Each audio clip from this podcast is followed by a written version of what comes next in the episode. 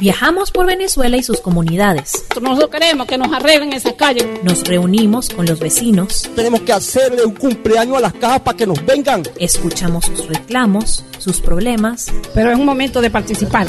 Y aportamos una solución. Para poder defender nuestra comunidad. Es lo que estamos aquí participando. Periodismo de soluciones en acción. Amigos de Venezuela Adentro, vamos a conversar eh, con una persona que yo, mm, de verdad que yo me encanta su trabajo, yo admiro mucho, me encanta su trabajo. Creo que es un, un grupo de periodistas que han dado eh, realmente en el clavo, utilizando la, eh, la el, coloquialismo, eh, porque Venezuela lamentablemente cada vez más se nos está convirtiendo en un país eh, offline, un país desconectado y mmm, divulgar las informaciones eh, en ese contexto es un reto. Ellos ya habían transitado una larga experiencia, creo que desde el año 2017, no sé si antes, creo que es del 2017, ¿no, Laura? Sí. Este, con el Bus TV, bueno, se montaban los autobuses y ahí narraban las noticias, pero ahora con la pandemia se han respetado como todos y están haciendo unas cosas, una experiencia maravillosa. Además, con nuestros amigos de las ONG que estamos aquí con nosotros, pero es interesante que ellos escuchen eh, todo lo que está haciendo el Bus TV, porque también hay herramientas que podemos tomar de este periodismo hiperlocalizado que nos sirven para trabajar en las comunidades. Así que bueno, vamos a conversar con Laura uh, Castillo, una de las cofundadoras del Bus TV. ¿Cómo estás, Laurita? ¿Cómo te ha ido? Qué bueno tenerte aquí con nosotros. ¿Cómo estás, María Isabel? Un gusto y también saludar a estos, todos estos compañeros de las ONG que nos hemos encontrado ya en varias oportunidades, este, nos conocemos, ad, admiro su trabajo y es un gran placer poder hablar en este momento justamente de, de pandemia y de, y de, replanteamiento de muchas cosas eh, con ellos y, y, bueno, será un gusto para mí escucharlos también. Entonces vamos a comenzar por allí porque aquí hemos insistido, con muchos entrevistados hemos conversado sobre esto de la reinvención que nos ha obligado a hacer la, la pandemia. El Bus TV no ha quedado al margen de todo esto, sino que, bueno, se reinventó y está haciendo cosas estupendas en las comunidades. ¿Cómo fue para ustedes esta reinvención post pandemia? Bueno, los primeros días fueron un poco de parálisis, pero uh -huh, sí. porque además veníamos veníamos muy bien. El bus venía venía sin frenos, venía venía venía eh, con nuevas ciudades, con nuevos equipos, es decir, entre el 15 de enero y el 15 de marzo ya habíamos informado casi a la mitad de gente que habíamos informado el año anterior, es decir, se había estábamos teniendo una, un alcance interesante, un alcance muy importante, teníamos un proyecto nuevo, eh, tenemos, ahora, ahora te cuento un poco cómo ha evolucionado ese proyecto, que llamamos La Parada TV, que es como cuando el bus se detiene y, y nos paramos en las comunidades entonces. Total que bueno, arrancamos el 2020, bueno, probablemente como mucha gente, bueno, con, con enormes planes. Diciendo, bueno, este es el año, este sí, es el año. Porque además, el, porque además el país estaba en su curiosa sí. situación burbuja, que eventualmente sería una burbuja que, que en la que per, probablemente permearía algunas actividades económicas y, y alguna gente se podría seguramente beneficiar. Es decir, 2020 pintaba un poco mejor, sí. aparentemente, ¿no? Eh, en ciertos aspectos, tampoco vamos a ser ilusos, pero en todo caso nosotros veníamos bien contentos. Y bueno, nada, eh, esto, esto es como, bueno, tal cual que te, que te quitan la escalera, ¿no? Y te quedas ahí agarrado de la brocha porque nuestra actividad principal es el, en el, los autobuses y bueno, ya no lo podíamos hacer. Bueno, nada, la verdad es que eh, estoy segura que muchos de los que están aquí este, conocen sobre los papelógrafos porque los hacen, los hacen seguramente, los hacen desde hace un buen rato. Lo que hicimos nosotros fue, bueno, aplicar nuestra misma modalidad de periodismo hiperlocal, como tú has mencionado, y hacer esa microdistribución de contenido, ¿no? Que es como, creo yo que está allí buena parte de la clave del en este momento en este país que es realmente decir, bueno, mi interés no es un interés masivo, mi interés es tener eh, cierta incidencia o serle útil a una comunidad y en esa comunidad me voy a concentrar porque sobre esa comunidad voy a hablarles, eh, sobre datos de, de, servicio de esa comunidad voy a informarles. Entonces, eso, eso es algo además que nosotros fuimos entendiendo en el camino y ya lo tenemos clarísimo. Es decir, este, por ejemplo, yo en este momento estoy haciendo unos guiones para los papelógrafos de Trujillo, pero entonces hago unos para el municipio Carvajal, uno para el municipio Valera, uno para Trujillo Capital. Tuvimos entonces, se nos multiplicaron los, los, los, las rutas de distribución de contenido y eso ha estado también muy ¿Y tú no crees que incluso pudieran estar llegando a más gente? Bueno, es muy probable que pudiéramos estar llegando a más gente, más difícil de medir, más difícil de medir, pero es probable que estemos llegándole a más gente y además con una información que se queda allí, ¿no? Es decir, también está esa, esa ventaja. Nosotros, por ejemplo, eh, hacemos un esfuerzo importante por tener bueno, números de teléfono este, de servicio de la zona, números de teléfono de asistencia psicológica siempre, todo el tiempo, todos los papelógrafos, números de teléfono de atención a las víctimas de violencia contra la mujer en todos los papelógrafos, es decir, en todos los papelógrafos que hacemos de información, digamos, eh, nuestra, de, de nuestros guiones, es decir, hay una realmente una vocación de que se quede allí una información que a la gente le pueda parecer importante y bueno, tenemos relatos de, de nuestros reporteros de gente que les dice, oye, y tienen ahí el teléfono del psicólogo, porque es que yo tengo una hija y tal, ¿no? Es decir, o sea, realmente, pues sí. ¿Cuántas veces cambian, o sea, cómo, cómo es ese mecanismo de, de, de cambiar los papelógrafos? Se cambia uno a la se pone uno a la semana y pasan unas cosas muy graciosas y muy enternecedoras, porque han ido surgiendo como ciertos personajes en el camino, ¿no? Están como los cuidadores de papelógrafos, que son las personas a las que los, los, muchachos les encomiendan el papelógrafo. Mire, yo puedo pegar este papelógrafo aquí en su kiosco, aquí en su negocio, en su abasto, aquí en su farmacia. Entonces ellos Sí, claro, pégalo, yo se lo cuido. Entonces lo están esperando la, los están esperando la semana siguiente y en la semana siguiente entonces está el feedback. Oye, vino bastante gente, lo yo trajiste uno nuevo, este, vas a poner otro, ah, qué bueno. Entonces hay algunos muchachos, por ejemplo. Pero fíjate que, que, que, particular, Laura, porque muchos dirían, oye, es información, información, oye, a lo mejor se meten, claro, son informaciones muy, muy locales, pero a lo mejor no se va, va en contra de la autoridad más cercana de turno, o sea, a lo mejor puede traerme problemas, pero por todo lo contrario, hay gente como que le gusta tener Sí, bueno, hay algunos que preguntan, esto es político, esto no es político, y en realidad cuando, cuando ven que hay información, hay, por, supuesto, algo de política, pero no es lo primero que hay. Es decir, lo primero que hay es, bueno, tal coronavirus, casos, la Academia de Ciencias dice esto, eh, tal dice el, el doctor Castro recomienda esto, el otro tal cosa, es decir, tenemos, esa es la información, por ejemplo, primera de arranque. Antes de darle pie a las preguntas, este, hay un, hay un término en el periodismo que, bueno, como en todo el periodismo, ese, los términos se ponen de moda, ¿no? Ahorita, hace algunos años era el periodismo de datos, sigue siendo el periodismo de datos, pero ahorita es el periodismo de soluciones. Este, y de alguna manera esto responde a, un poco a esa teoría, ¿no? O sea, la, la comunidad y sus problemas. No sé, ¿en algún momento te paseaste por allí o, o mucha teoría la cosa? Bueno, mira, más o menos lo que plantea ese periodismo de soluciones es que uno no, no se pare solamente en el lugar del problema, de los temas, sino justamente te, también te pares en el lugar de las soluciones. Entonces, bueno, una solución puede ser, bueno, estas recomendaciones muy específicas, si por ejemplo estás en tu casa y sientes esto o te, sientes que has perdido el interés, no sé, por las cosas que haces todos los días, este, bueno, aquí está este teléfono de estos, de estos psicólogos, es decir, eh, digamos que, que, en ese periodismo de soluciones hay una enorme cantidad de opciones que también buscan tratar de, ir hasta el lugar donde se origina el problema para ver si a partir de allí se puede solucionar algo, ¿no?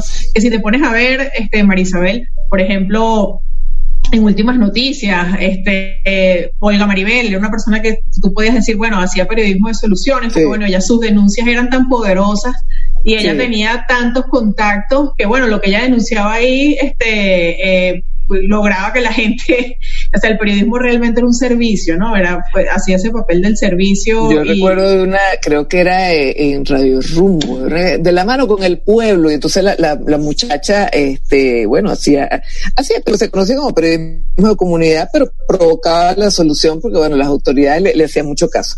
Bueno, vamos entonces a dar pie a las preguntas que nos están llegando de todo el país, y esto me encanta. Pero primero saludos, ¿no? Te saludan, este, Maribel te saluda eh, desde Carabobo. Dice, ¿en qué ciudades están activos actualmente, eh, Laura? estamos en Caracas, San Antonio de los Altos, eh, Maracaibo, por ejemplo, en Mérida estamos Mérida Capital, en Ejido, en Lagunillas, en Trujillo, Trujillo Capital, en Valera, en Municipio Carabajal, en Guayana, estamos en San Félix, estamos en, Ciudad Bolívar. Bueno, imagínate, una de, las, de las muchachas estuvo, está en, se fue a casa de su familia y su familia es de Palúa en Guayana, que bueno, eh, el lugar donde, donde se, se, estaban, estuvieron las primeras empresas de producción de briquetas de, hierro. Es decir, justamente, bueno, como todo el mundo volvió como a sus casas y, bueno, se atomizaron los reporteros, pues entonces ahora estamos en un montón de, un montón de lugares. Sí, buenísimo. Qué chévere eso. Pues además, este, tienen, bueno, por ahí, como dices tú, pasó Titi y, y, pasó Luis, Luis Fernando. ¿Tiene algún contacto con la universidad para que esto sirva también de pasantía? Sí, de servicio comunitario. Chévere, servicio comunitario. Buenísimo. Mira, te pregunta Francisco desde el sur, le dice, hoy anunciaron un nuevo proyecto que nos tiene muy feliz, que ya nos puedes contar y cómo nació esta iniciativa. Él sabe algo. Francisco sabe algo Francisco. Francisco. Vamos a tener que pagar por esa pregunta. Mira, sí, hoy, hoy lanzamos un proyecto bien chévere como te estaba contando, nosotros el año pasado nos empezamos un proyecto gracias a que participamos en, Caracas City, en un, en un concurso de una fundación que se llama, de dos ONG que se llama Caracas City Fundación Espacio. Bueno, la idea era, bueno, buscar soluciones integradoras para las comunidades. Nosotros presentamos un dispositivo informativo que se llama La Parada TV, para que los vecinos de la comunidad de La Cruz, en Bello Campo, en Caracas, den las noticias en ese dispositivo que va rodando por las veredas de la comunidad. Ellos dan las noticias aquí, las dan allá, las dan aquí, las dan allá y tal. Eh, digamos que eso ahorita está versionado en algo que llamamos la ventana TV, porque dan el noticiero desde los balcones y las ventanas de. No, vale, qué maravilla. una belleza porque bueno, estamos en pandemia, un poco un homenaje a esas ventanas españolas, italianas que tanto vimos durante la cuarentena. Eh, pero ahora vamos a arrancar un proyecto nuevo que es replicar eso de la cruz en dos comunidades más de Caracas, que son Chapellín y La Lucha. En ese proyecto este, se incorpora con nosotros Flor Antonia Singer, eso me tiene muy, muy feliz. Y es un proyecto, Marisabel, que es para difundir información de medios que están bloqueados.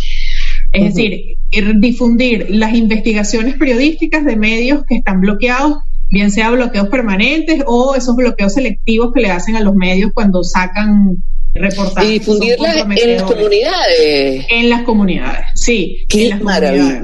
Entonces, bueno, ya tenemos como un cronograma, entonces, bueno, por supuesto, del Pitazo, Armando Info, Run Runes, que también tiene un, bloqueo de, de, ABA, NTN24, que lo tenemos bloqueado, no es venezolano, pero es un medio que tampoco puede ver acá. Es decir, esas informaciones que la gente no puede ver sobre todo en CanTV y, y, a través de ABA, pues bueno, las estamos entonces llevando a estas comunidades con la Parada TV, a los papelógrafos y el año que viene esperamos a los autobuses también. Es un proyecto de un año que estamos arrancando Qué el día de hoy. Qué maravilla, bueno, mejor imposible. Francisco, estabas bien dateado. Francisco, estabas así, Francisco. Mira, ¿cómo lograron desarrollar el proyecto um, del, con el Pulitzer Center? Te preguntan. Ah, bueno, eso fue, eh, este, eso fue gracias a, a ProDaVinci, gracias a María Gracia Chirinos, que, que está en ProDaVinci, que viene de IPIS, está ahora en ProDaVinci y hay varios medios que son como replicadores de eh, las historias de ProDaVinci que eh, están trabajando con el apoyo del, del Centro Pulitzer.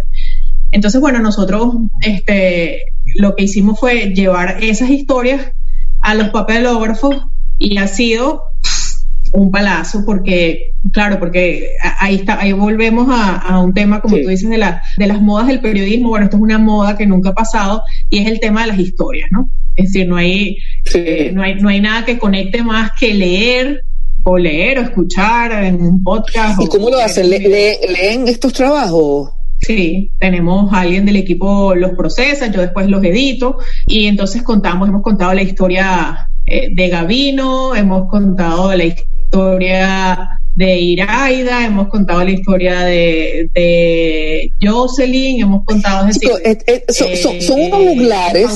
la primera, uno de los primeros fallecidos. esto me, me, hace pensar en los juglares, que fue también uno de los orígenes del periodismo. Sí, como unos juglares pregoneros allí, ¿no? Este, hay mucho de, hay mucho de vuelta al origen en este, en este trabajo, son unos, unas especies de voceadores. Nuestra queridísima colega Vianile Rivas eh, te pregunta desde Araure, ¿cómo fue la creación del Bus TV? ¿Nos recuerdes esa historia? Mira, fue la creación fue durante las protestas de, de, del año 2017 esos cuatro meses que todos nos lanzamos para la calle, este, bueno, cada quien, cada quien a, lo, a lo suyo. Y bueno, ya estábamos en mayo, ya teníamos mes y medio protestando y las protestas se habían quedado un poco estancadas en forma y fondo, ¿no? Terminaban estrellándose contra la misma pared de la represión otra vez y otra vez y otra vez y aumentaban los muertos y aumentaban los muertos. Yo creo, y esto, y esto lo comento generalmente cuando, cuando hablo de esto, yo creo que casi nadie salió ileso de esos cuatro meses, ¿no? Todos tenemos alguna herida por ahí. Y bueno, ya se estaba reuniendo ya gente, un poco como unas especies de, grupos ahí de pensamiento, unos tintanca ahí para, para ver cómo se llenaba la calle de más ideas, se llenaba la calle de, de propuestas pacíficas, eh, y de ese grupo, por ejemplo, este, surgió hoy eh, el Bus TV, pero también el laboratorio. Este, el LAU, sí. El LAU Ciudadano, Dale Letra, Pioneras, varios grupos que conocemos. Y bueno, nada, estando allí, eh, en esos grupos, pues bueno, yo, yo tenía como la inquietud siempre periodística, me, me llamaba como mucho la atención, bueno, está estábamos ya para ese momento extremadamente desconectados, tú podías estar paseando por aquí y a, 300 metros había estaban cayendo la plomo una gente y bueno, uno no sabía, ¿no? Es decir, estaba, muy desconectado, ya no había microondas, ya no teníamos esa, esa posibilidad de que de repente alguien te dijera, mira, acabo de ver en la televisión esto, vete de ahí.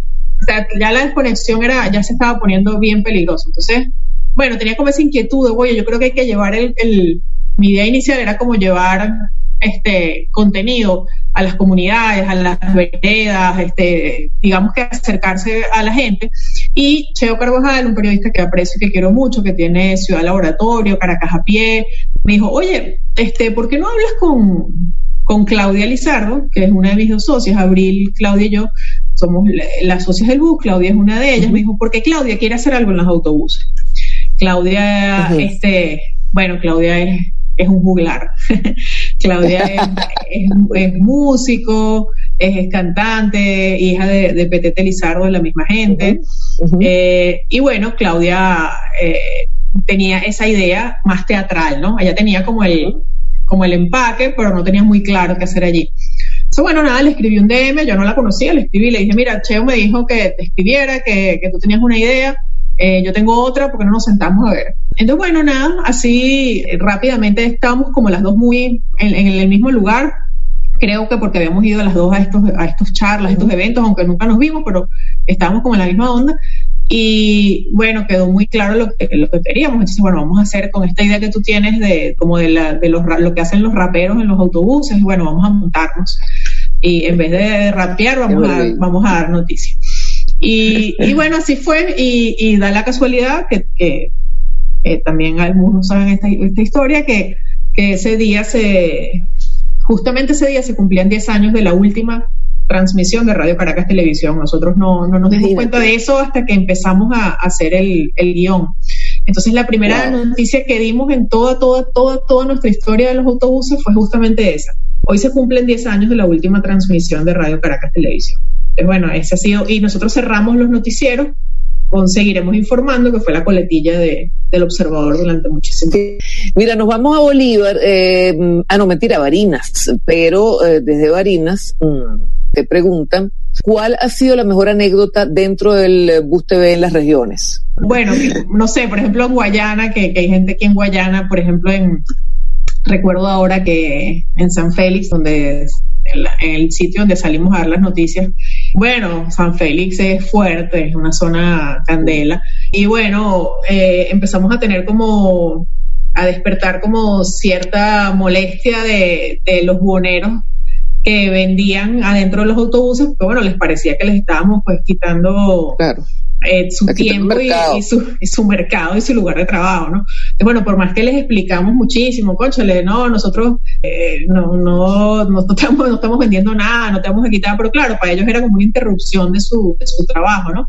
Y bueno, hay una, hay una persona que es una especie de sindicalista de los bugoneros de, de, los vendedores ambulantes de los buses, y bueno, con ella no, no fue posible, y bueno, ese fue un lugar del que fuimos desplazados, este, y, y tuvieron, ¿no? los muchachos se reubicaron, pues siguieron en otros lugares, y dijimos, bueno, mira, hay una cosa que siempre les decimos a, los reporteros y eh, nosotros no tenemos ningún, ningún, ningún ánimo de, confrontación ni salir en... Claro.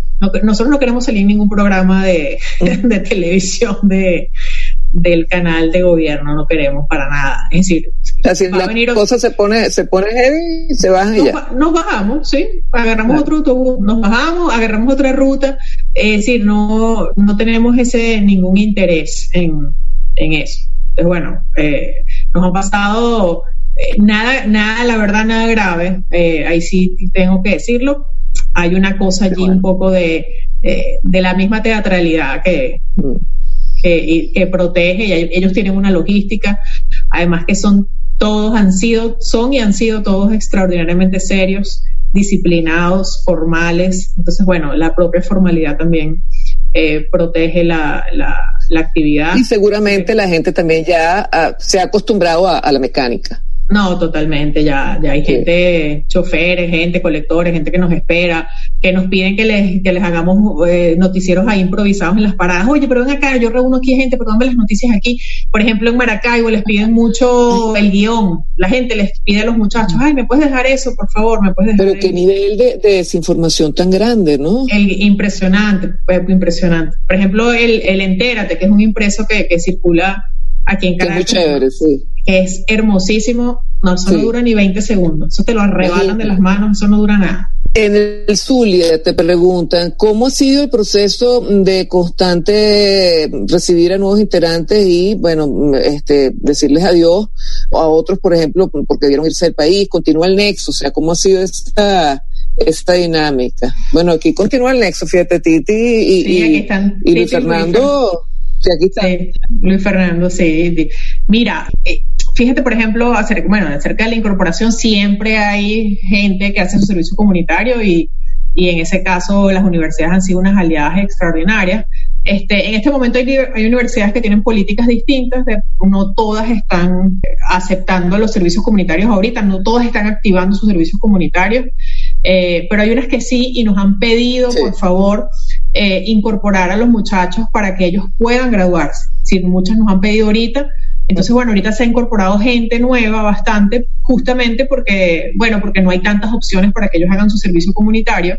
Y nosotros, además, hemos abierto otras opciones de distribución de información en las que se pueden incorporar. No solamente está el tema offline, sino que también este tema de la, de la pandemia, bueno, nos ha, voy a decir motivado, para no decir obligado, a pensar en nuestra, nuestra audiencia, en una, en una nueva audiencia online y tenemos, nos metimos entonces, les hackeamos y nos metimos en los grupos de choferes de cuatro ciudades del país, de cooperativas de choferes. Entonces, bueno, estamos allí y les mandamos todos los días, Roxy Tobar, una periodista de nuestro equipo, hace todos los días unas noticias con, bueno, pendientes de, los temas que interesan a, los choferes y se las mandamos todos los días a los grupos de WhatsApp de los choferes. También tenemos grupos estratégicos, llamamos grupos estratégicos, que es, bueno, me meto en el grupo del condominio y entonces allí yo, que soy, estoy haciendo mi servicio comunitario, soy periodista, bueno, me meto en el grupo del condominio de mi edificio y los informo entonces todas las mañanas a través de,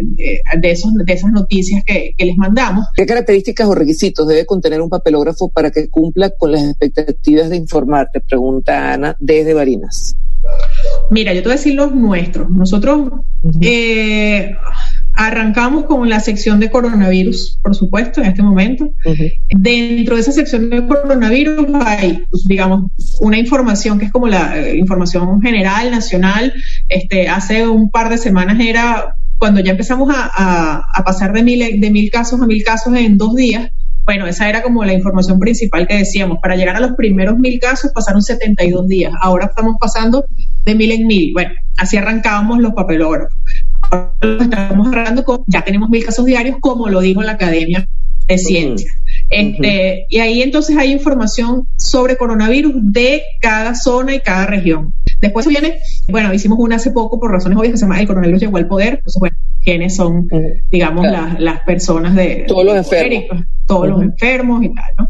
Después tenemos una sección que es de política, economía. Ahí generalmente va información de gasolina, que es un tema que a todo el mundo en este momento pues eh, le interesa, gasolina, DirecTV tenemos esta semana, eh, va a meter derrame petrolero, hay un poco como, bueno, tres, tres informaciones. Después tenemos ayuda psicológica, entonces ahí están los teléfonos de, de esas líneas gratuitas que hay de apoyo psicológico. Después está, estás en, confinada con tu agresor. Bueno, puedes llamar de manera, de, puedes llamar de manera anónima y segura a estos teléfonos para denunciar agresión o violencia contra la mujer. Y después cerramos con algo que llamamos la buena noticia, que a veces nos cuesta pero encontrarla, pero, pero bueno, la, tenemos ese cierre. Ah, bueno, y después está, obviamente están las noticias de la, de la región, ¿no? Es decir, las noticias de Trujillo, noticias de Maracaibo, noticias de Italia, y hay noticias, bueno, de todo tipo, bueno, lo que es noticia en cada, en, en cada región que no está relacionada con coronavirus. Mire, te preguntan eh, cuál es la información que más es solicitada en estos momentos por las comunidades. Yo diría que el coronavirus, los teléfonos de psicólogos, es decir, esas, esas informaciones así como de utilidad, por supuesto los choferes, mucho el tema del pasaje y de la gasolina, unos temas fijos allí que, ellos siempre piden y, de los que están súper pendientes. Mira, Yaracuy, eh, ya estamos finalizando. ¿Qué ideas puedes darnos a nosotros para difundir información ahora que no podemos salir a la calle? Mira, la idea que te puedo dar es que trates de, escuchar en la medida de lo posible, sé que está difícil, pero encontrar los mecanismos para escuchar a esa audiencia que quieres informar para saber qué es lo que les interesa. Es decir, nosotros antes lo teníamos muy fácil en los buses porque la gente, bueno, estaba ahí, nos decía y tal. Entonces, bueno, más o menos se, se fue armando con la ayuda de todos los muchachos una estructura de, de las noticias a partir de lo que ellos sentían que era primordial. Y eso fue una discusión que dimos en los grupos, la, la manera de jerarquizar y todo eso fue eh, gracias a, bueno, lo que ellos nos traían. Seguramente todos ustedes dentro de sus comunidades tienen identificados cuáles son las, las falencias, las necesidades y, sabrán más que nadie que cualquier otra persona orientarlo. Lo que ustedes tienen eh, no, no existe, hay pocas cosas que son tan importantes para un periodista eh, como los contactos. Eh, bueno, eso es una, una libreta de teléfono. Eso era antes lo más valioso que puede tener un periodista. Ahora los tenemos en grupos de WhatsApp. Eso, eso que ustedes tienen es, tiene valor, valor, valor, valor. Tiene valor simbólico, incluso puede tener valor, valor no tan simbólico, monetario y todo lo demás. Es decir, eso que ustedes tienen allí este, es oro puro. Ustedes hacen además un trabajo eh, extraordinario, un trabajo inspirador para nosotros. Y, parte de ese entusiasmo y esa alegría de 2020 era pues contactar con, muchos de ustedes también para, para replicarnos en, en, sus comunidades y eso es algo que va a pasar, por supuesto que va a pasar, eh, va a pasar bueno, como cuando, cuando esto termine y todos podamos hacerlo de manera segura, este, eh, pues eso, eso va a ocurrir. Nosotros estamos aquí, cuenten con todas nuestras posibilidades de, de información que también son suyas y, y con muchísimo gusto pues cuando se pueda lo haremos. Ya que hablas de inspiración, el trabajo de ustedes es súper inspirador. Yo desde que, desde que las conocí de cerca, bueno, ya por supuesto sabía el trabajo de ustedes, pero desde que las conocí el, pasado febrero, este, oye, quedé encantada de que este tipo de cosas esté pasando en nuestro país.